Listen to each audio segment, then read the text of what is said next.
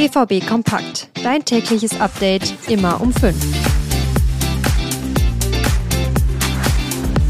13 Millionen Euro. So teuer soll Niklas Füllkrug für den BVB im Sommer gewesen sein. Das war zumindest bisher der Stand der Dinge. Doch jetzt scheint klar, die Ablöse für Niklas Füllkrug, die ist wohl doch deutlich höher als angenommen. Die Füllkrug-Million, heute unser Top-Thema in BVB Kompakt. Außerdem sprechen wir, nachdem wir gestern Rami Benzebaini im Fokus hatten, heute über einen anderen Neuzugang, nämlich Felix Metscher. Also dranbleiben, ich bin Luca Benincasa, schön, dass ihr dabei seid. Ja, vielleicht könnt ihr euch auch noch dran erinnern. Es war der Sommer in diesem Jahr. Das Transferfenster, das hatte noch ein paar Tage auf. Und kaum waren damals die ersten Gerüchte aufgekommen, ja, da könnte was gehen zwischen Niklas Füllkrug und dem BVB. Und zack, nur ein paar Tage später stand Füllkrug tatsächlich in Brakel auf der Matte und war Borusse. Tja, und seitdem sind die Erwartungen an ihn natürlich groß, auch wegen seines Preisschildes. Denn, ich habe es eingangs erwähnt, 13 Millionen Euro soll Füllkrug gekostet haben. Aber jetzt wird langsam klar, die Ablöse, die soll dann doch deutlich höher gelegen haben. Die Bild berichtet nämlich, dass Dortmund mindestens 2 Millionen Euro mehr gezahlt haben soll als bisher angenommen. Das würde bedeuten, Füllkrug hätte 15 statt 13 Millionen gekostet.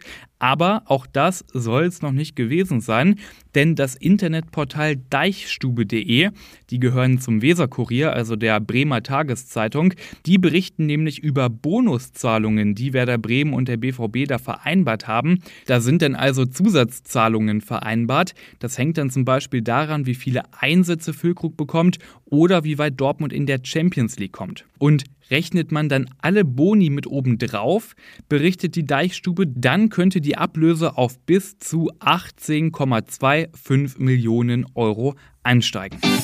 Ja, nehmen wir mal an, diese Zahlen stimmen so, da interessiert mich natürlich eure Meinung. Wären diese 18 Millionen Euro immer noch ein guter Preis für Füllkrug oder sagt ihr, nee, das wäre dann doch viel zu teuer? Schreibt uns eure Meinung oder schickt uns auch sehr gerne Sprachnachricht. Auf X und Instagram findet ihr uns unter rnbvb.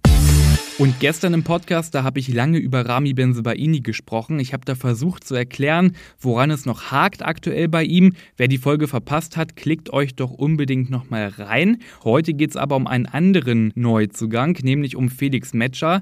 Auch der ist ja ähnlich wie Benzebaini bisher hinter den Erwartungen zurückgeblieben. Die Gründe dafür, die sind aber ein bisschen anders als bei Benzebaini. Ja, und angefangen hat bei Metscher ja schon alles bei der Verpflichtung. 30 Millionen Euro hat der BVB damals im Sommer nach Wolfsburg überwiesen. Damit ist Matcher einer der teuersten Neuzugänge beim BVB ever. Ja, und nicht nur das, dann kommt ja auch noch oben drauf, dass er Nachfolger von Jude Bellingham werden soll.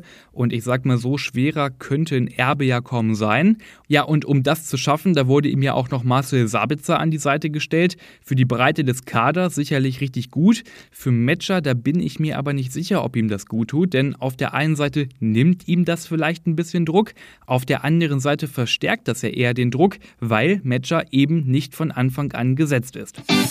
Und dann schauen wir mal auf die Zahlen in dieser Saison.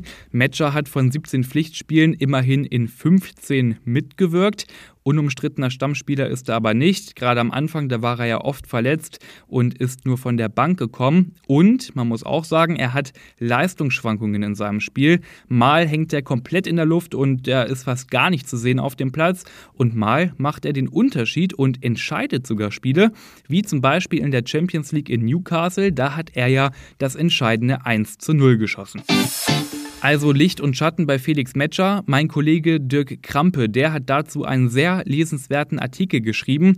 Der hat das Ganze noch ein bisschen weiter analysiert und dann hat er auch ein Fazit gegeben, wo es denn hingehen könnte mit Felix Metscher, welches Potenzial er hat, woran es hakt und wie es weitergehen kann mit ihm. Wenn euch das interessiert, klickt euch doch gern mal rein. Den Link zum Artikel, den findet ihr in den Show Notes. Und das war's schon wieder mit dieser Ausgabe BVB Kompakt. Lasst auch gerne eine Bewertung da und folgt dem Podcast in eurer App, weil dann verpasst ihr auch keine Episode mehr. Ich bin Luca Benincasa und morgen früh gibt's hier wieder die neuesten Infos.